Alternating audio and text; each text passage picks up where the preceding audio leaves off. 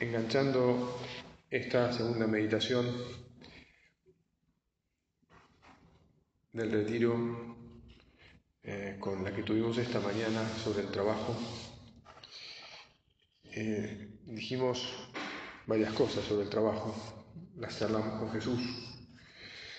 Eh, de todas maneras quería como decir o que pensáramos el fruto del trabajo, el trabajo mismo, su capacidad santificadora, depende del amor con que lo hagamos. Incluso de eso que no es una simple dedicatoria, bueno, yo le ofrezco mi trabajo a Dios, no alcanza esa dedicatoria. El, trabajo, nos hacemos santos a través del trabajo si ponemos amor. Y esto no es, esto lo se dice así, tan sencillo, es un esmero, un empeño diario. También es un don de Dios mismo que le tenemos que pedir. Ayúdame a poner amor en mi trabajo. Ayúdame a hacerlo con amor y por amor. Que supone una segunda cosita que sí más o menos la mencionamos, pero que vale la pena como volver a, a subrayarla, que es que el trabajo hecho con amor supone trabajo bien hecho. Y una cosa concreta que nos va a servir para enganchar con la meditación de ahora es que como habitualmente trabajamos con otras personas, trabajo bien hecho supone cuidar a la gente con la que trabajo. Cada uno tiene un trabajo concreto y trabaja con más o menos personas. Tal vez tiene solo personas para arriba porque es el último en el escalafón tal vez tiene otras personas a la misma altura, digamos, en la organización en la que trabaja, tal vez tiene personas a su cargo, tal vez tiene muchas personas a su cargo incluso. En cualquier caso, en cualquier circunstancia de estas, trabajar bien supondrá, en primerísimo lugar, cuidar a la gente con la que trabajamos. Y esto eh, lleva tiempo, lleva esfuerzo, lleva mirar, lleva escuchar, sentir. Bueno, con lo que eh, yo quería repasar esto porque me parece clave, necesario que lo recordemos. Dijémonos que eh, esto es lo que da prestigio. Cuando uno hace bien el trabajo, da prestigio. Cuando uno hace el trabajo por amor, marca una diferencia específica clave. Estas dos cosas son las que, y entonces ahora nos metemos en el tema de esta meditación, son las que nos convierten en verdaderos apóstoles. Ustedes se acuerdan que en la carta que nos mandó el Padre después del Congreso que lo eligió, un mes, un mes largo después del Congreso que lo eligió, eh, el Padre nos dijo que somos apóstoles, no hacemos apostolado. Somos apóstoles. Y te insisto, somos apóstoles cuando trabajamos por amor y cuando tenemos prestigio, el prestigio que nos da el hecho de que los demás ven que nos ocupamos de ellos. Es decir, que nos ocupamos de lo más importante que hay en cualquier cadena de trabajo, que es las personas. Yo me ocupo de las personas. No estoy agobiado detrás de los números. En este país, además, si vamos a estar agobiados detrás de los números, vamos a vivir en, paro cardíaco, digamos así. si uno está mirando todo el santo día planillas de números, acá nos podemos infartar cada 10 minutos. No tiene ningún sentido. Jesús, decime cimiento. ¿Verdad? En cambio, si en un país como este, ¿no? donde todo parece tan complejo, le pedimos al Señor la gracia de cuidar a la gente y de mirar a la gente y de jugárnosla por la gente, entonces las cosas son diferentes. Bueno, eh,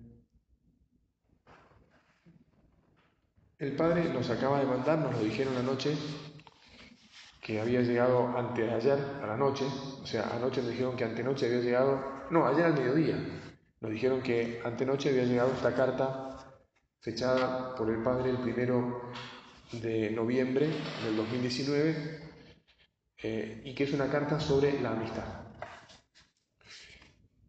Y en el fondo, eh, si nosotros miramos un poco eh, la, la iglesia, si miramos incluso la obra, podemos decir que la cosa está áspera, ¿no?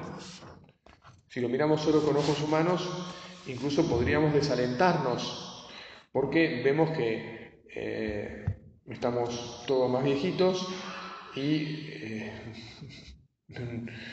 digamos así, los demás a quienes llamamos o queremos mostrarles a Cristo no adhieren fácilmente, no, no, están corriendo hacia Cristo.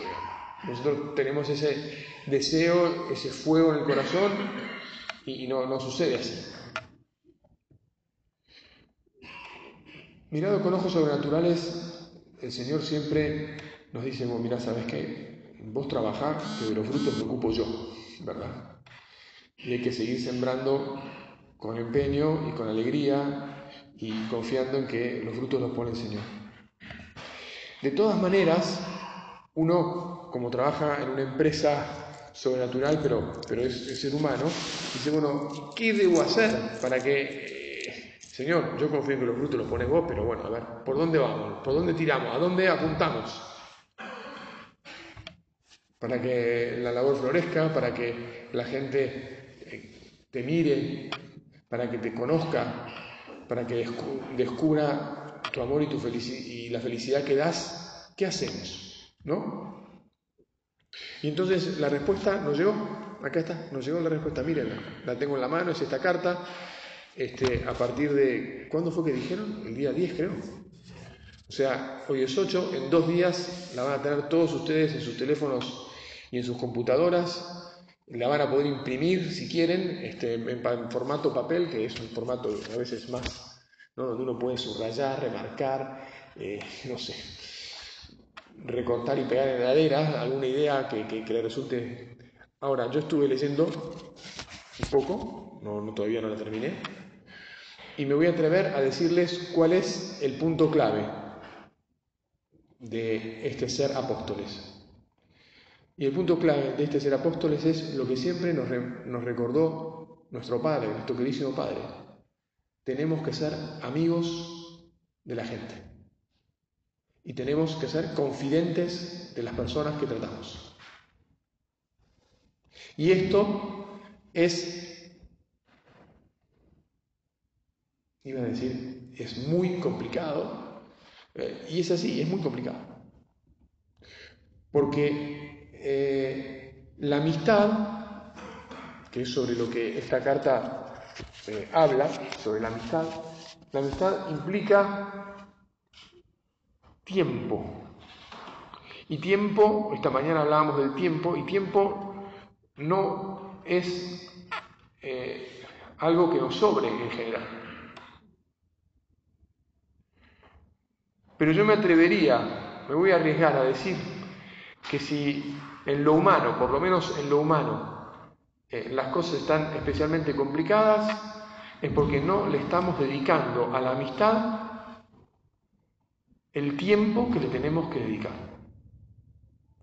Porque la cultura en la que vivimos es tal que nos ha robado el tiempo de la amistad y nuestras relaciones de amistad se han hecho más frágiles, menos profundas,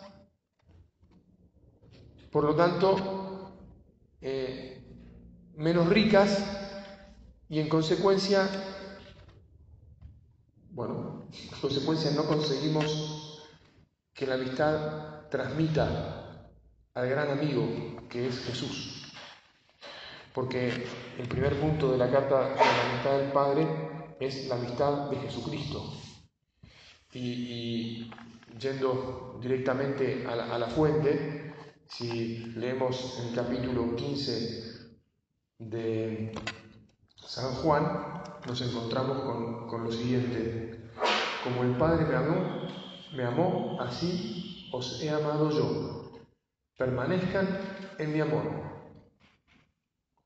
Este es mi mandamiento, que se amen los unos a los otros como yo los he amado. Nadie tiene amor más grande que el de dar uno la vida por sus amigos. Ahí está. ¡Wow! Él sí que lo hizo. Vosotros sois mis amigos si hacéis lo que les mando. Ya no lo llamo siervos, porque el siervo no sabe lo que hace su Señor. A ustedes, en cambio, los llamo amigos, porque todo lo que oí de mi Padre se los he dado a conocer. Primero de todo, la amistad con Jesús que es la amistad que queremos transmitir, ¿verdad? Que es el amor que le queremos dar a los otros. Queremos entregar nuestra vida, queremos entregar nuestro amor, queremos entregar a Cristo.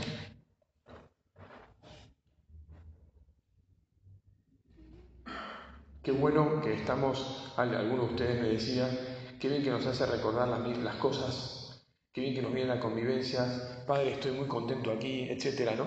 Y sí, ¿por qué? Porque estamos eh, masajeando la amistad con Jesús, ¿viste? Estamos masajeando la amistad con Jesús, con Jesús en la convivencia. Siempre la tenemos que trabajar la amistad con Jesús. Siempre tenemos que dejar que Él se meta más en nuestro corazón. Jesús, queremos ser cada día más amigos tuyos. Y entonces, a partir de aquí, lo que queremos también es aprender a ser más amigos de las personas. Es más, aprender a tener nuevos amigos. Ensanchar nuestro corazón de manera que quepa más gente.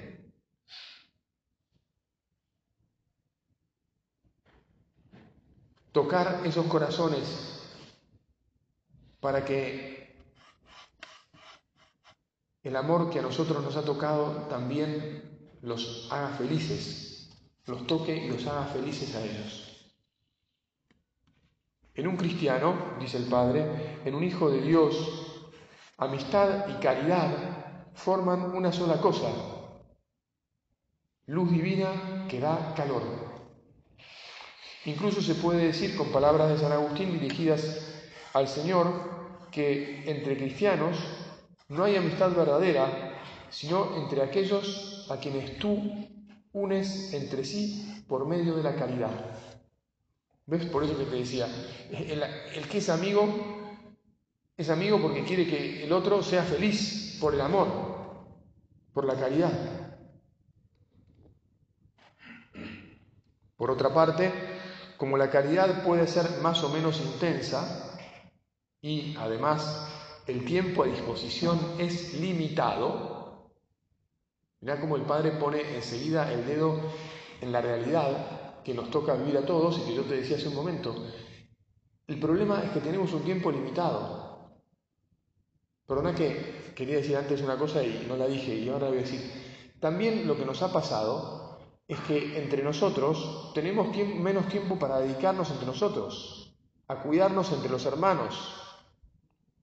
Lo que nos trajo al Opus Dei son relaciones de amistad, Pensá si esas relaciones de amistad que te acercaron al Opus Dei, por lo tanto a Cristo, tienen la misma intensidad que antes y si se han profundizado o si tal vez ahora por, por la, el giro cultural de la vida es verdad que uno dice, bueno, mucha miércoles, ¿no? Gran siete. no me gusta esto. Es que se me, no, lo consigo, no estar con mis amigos porque, bueno, porque además me tengo que ocupar de mi familia, me tengo que ocupar de mis hijos, mi hijo se fue a vivir más lejos, me lleva más tiempo ir a ver a mi hijo, mi mujer quiere que la lleve acá, no sé cuánto. vivimos en una mega ciudad, si viviéramos todos tal vez en, una ciudad más chica, pero todo nos lleva tiempo. Y entonces esto es un, un tema que tenemos que hablar con Jesús y decir, Señor, por favor, ¿cómo hago yo para conseguir tiempo? Para cuidar a mis amigos, hermanos del Opus Dei y para cuidar a mis amigos que todavía que viven conmigo en el trabajo, en la vida, en el club, en donde sea, y para ganar nuevos amigos, porque mi corazón quiere expandirse, no, se puede quedar solo en lo que ya tengo. Vos, Jesús, me diste ejemplo de que te, el Padre lo pone en la carta, ya lo podrán ver ustedes, te, le ofreciste tu corazón de amigo a todos, a fariseos y a pecadores, a gente importante y a gente sencilla, a sanos y a enfermos, a pobres y a ricos, al que, se, al que pasaba por el camino y al que te encontrabas en su casa, al que estaba en el templo escuchándote y al que iba al tuntún por ahí, a todos. Entonces, el tiempo a disposición es limitado. La amistad es también una realidad que puede ser más o menos profunda, justamente por este tema, porque el tiempo es limitado. Así es habitual hablar de ser muy amigos o de una gran amistad, aunque eso no excluye, dice el Padre, la existencia de verdaderas amistades, no tan grandes o íntimas. ¿Por qué? Y bueno, porque no me da tanto tiempo. Porque necesitaría más tiempo. Entonces podemos tener grandísimos amigos y podemos tener verdaderas amistades porque nos entregamos a ellos, porque les ofrecemos nuestro corazón y nuestra caridad, aun cuando cuando tengamos menos tiempo. Pero eso, eso, todo esto no va a suceder si no estamos enfocados en ello. Porque entre una verdadera amistad, aunque no sea tan grande, y un mero compañerismo o un mero cruzarme con la gente, hay diferencia. ¿Me explico? Hay diferencia. Se va a dar la amistad cuando me entrego, cuando doy mi vida, cuando aunque no tenga mucho tiempo, le muestro con mis obras a las otras personas que las aprecio, que estoy dispuesto a lo que sea por ellas, que me brindo, que las cuido, como decíamos antes, que me interesan más que todo lo demás que hay en nuestra relación. Porque eso es lo que pasaba con Jesús, que miraba a la gente, se ocupaba de su ser,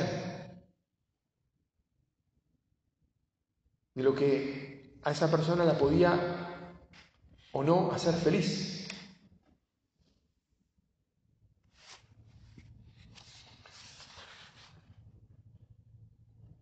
El Padre trae aquí una cita de la carta Novo Milenio y Neunte, en la que San Juan Pablo II manifestaba o decía que cualquier iniciativa de evangelización para el siglo, para el tercer milenio, no milenio y no, no para el siglo, sino para el milenio, iba a ser una iniciativa vacía y no iba a ir a ningún lado si justamente no estaba mediada, encausada a través de la amistad.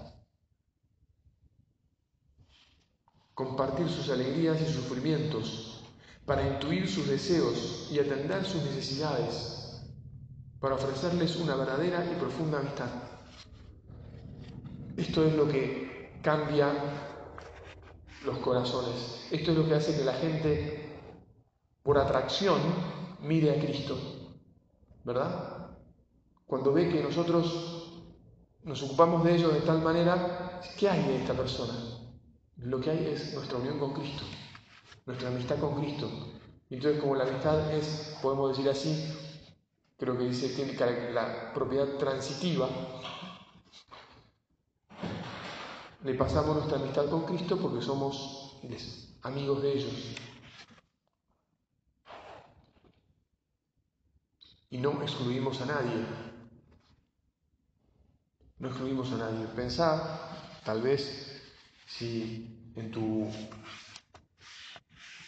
manera de, ser,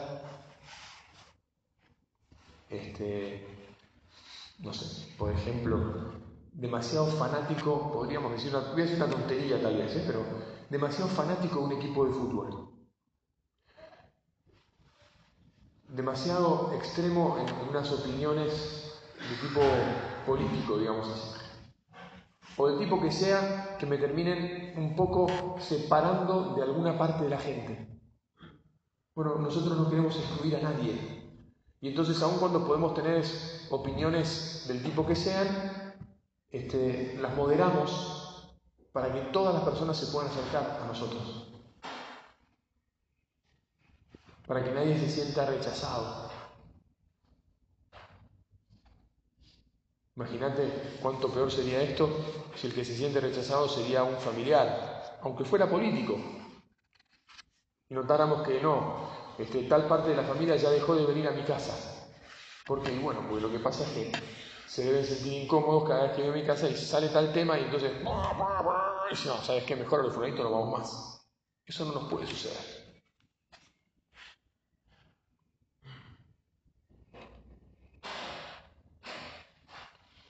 La amistad verdadera, dice el Padre citando a nuestro Padre en surco, Supone también un esfuerzo cordial por comprender las convicciones de nuestros amigos, aunque no lleguemos a compartirlas ni a aceptarlas.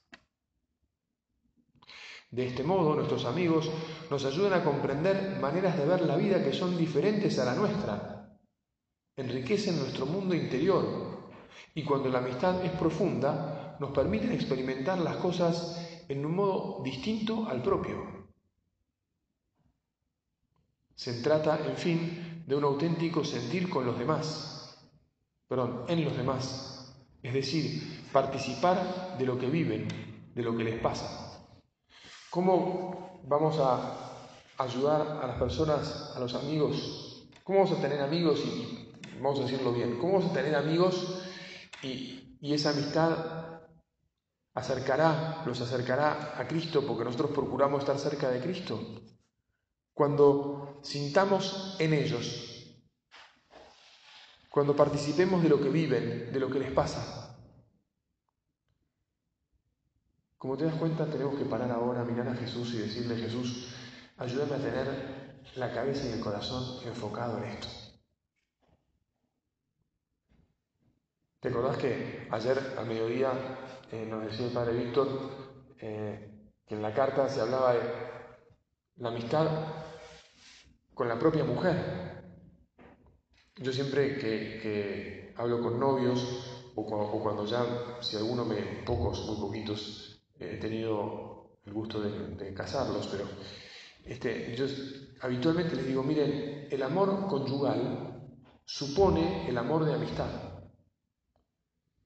Puede suceder, y es tristísimo, que una persona esté casada y no sea amigo de su mujer porque se perdió la amistad. Pero si alguien se, va a casar con alguien con, una, persona de la que no es amigo, ese está, entrando con el pie izquierdo, ¿verdad? Ahora también es triste que con el tiempo pierda la amistad que tenía con su mujer y que, que lo llevó justamente a quererla más que a todas las demás y como única y a la única a la que quería entregarse.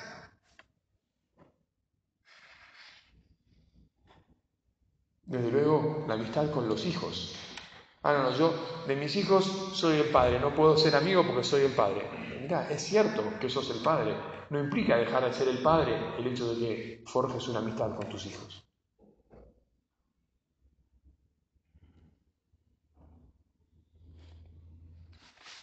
Pero como nos damos cuenta, todo esto supone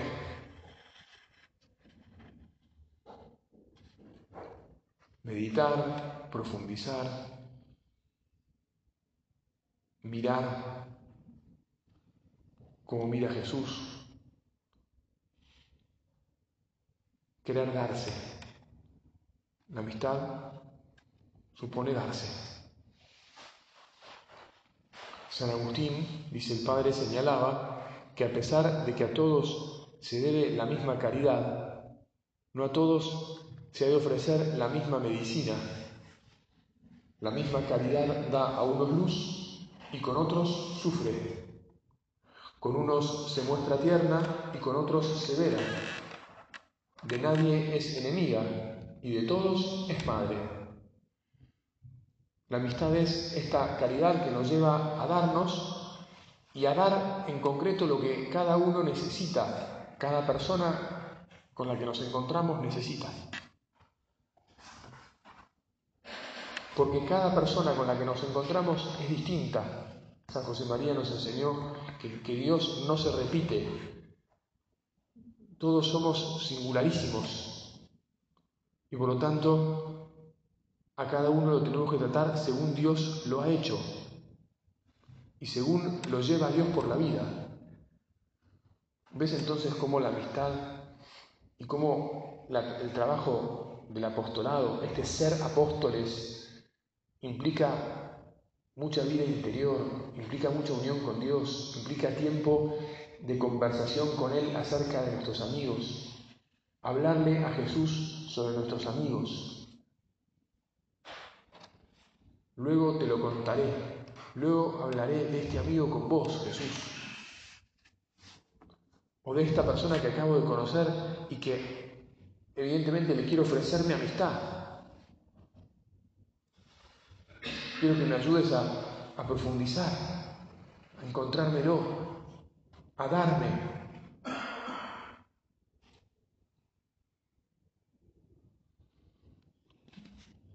Bueno, tengo que ir terminando. En una carta del año 65 escribía nuestro Padre, y el Padre la cita, por vocación divina vivís en medio del mundo, compartiendo con los demás hombres iguales a vosotros alegrías y sinsabores, esfuerzos e ilusiones, afanes y aventuras. En vuestro recorrer los innumerables caminos de la tierra, os habréis esforzado, porque a eso nos mueve nuestro espíritu, en convertir, en convivir con todos, en relacionarnos con todos, para contribuir a crear un ambiente de paz y amistad. Y creando un ambiente de paz y amistad, forjamos amistades. Y por nuestra amistad con Cristo, esas amistades se encuentran con Él.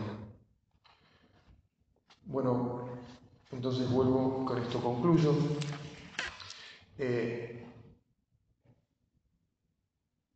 nuestro ser apóstoles depende de nuestro ser amigos.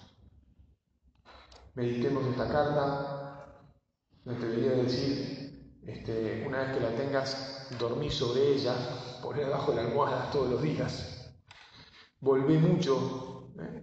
porque nuestra tarea, nuestra misión en este mundo de servir a la iglesia, eh, siendo, siendo Opus Dei y haciendo el Opus Dei, está muy vinculada con la capacidad que tengamos de hacer amigos, de ser muy buenos amigos y de transmitir la caridad que el gran amigo nuestro Jesús nos da a nosotros y quiere darle a todas aquellas personas que tratemos.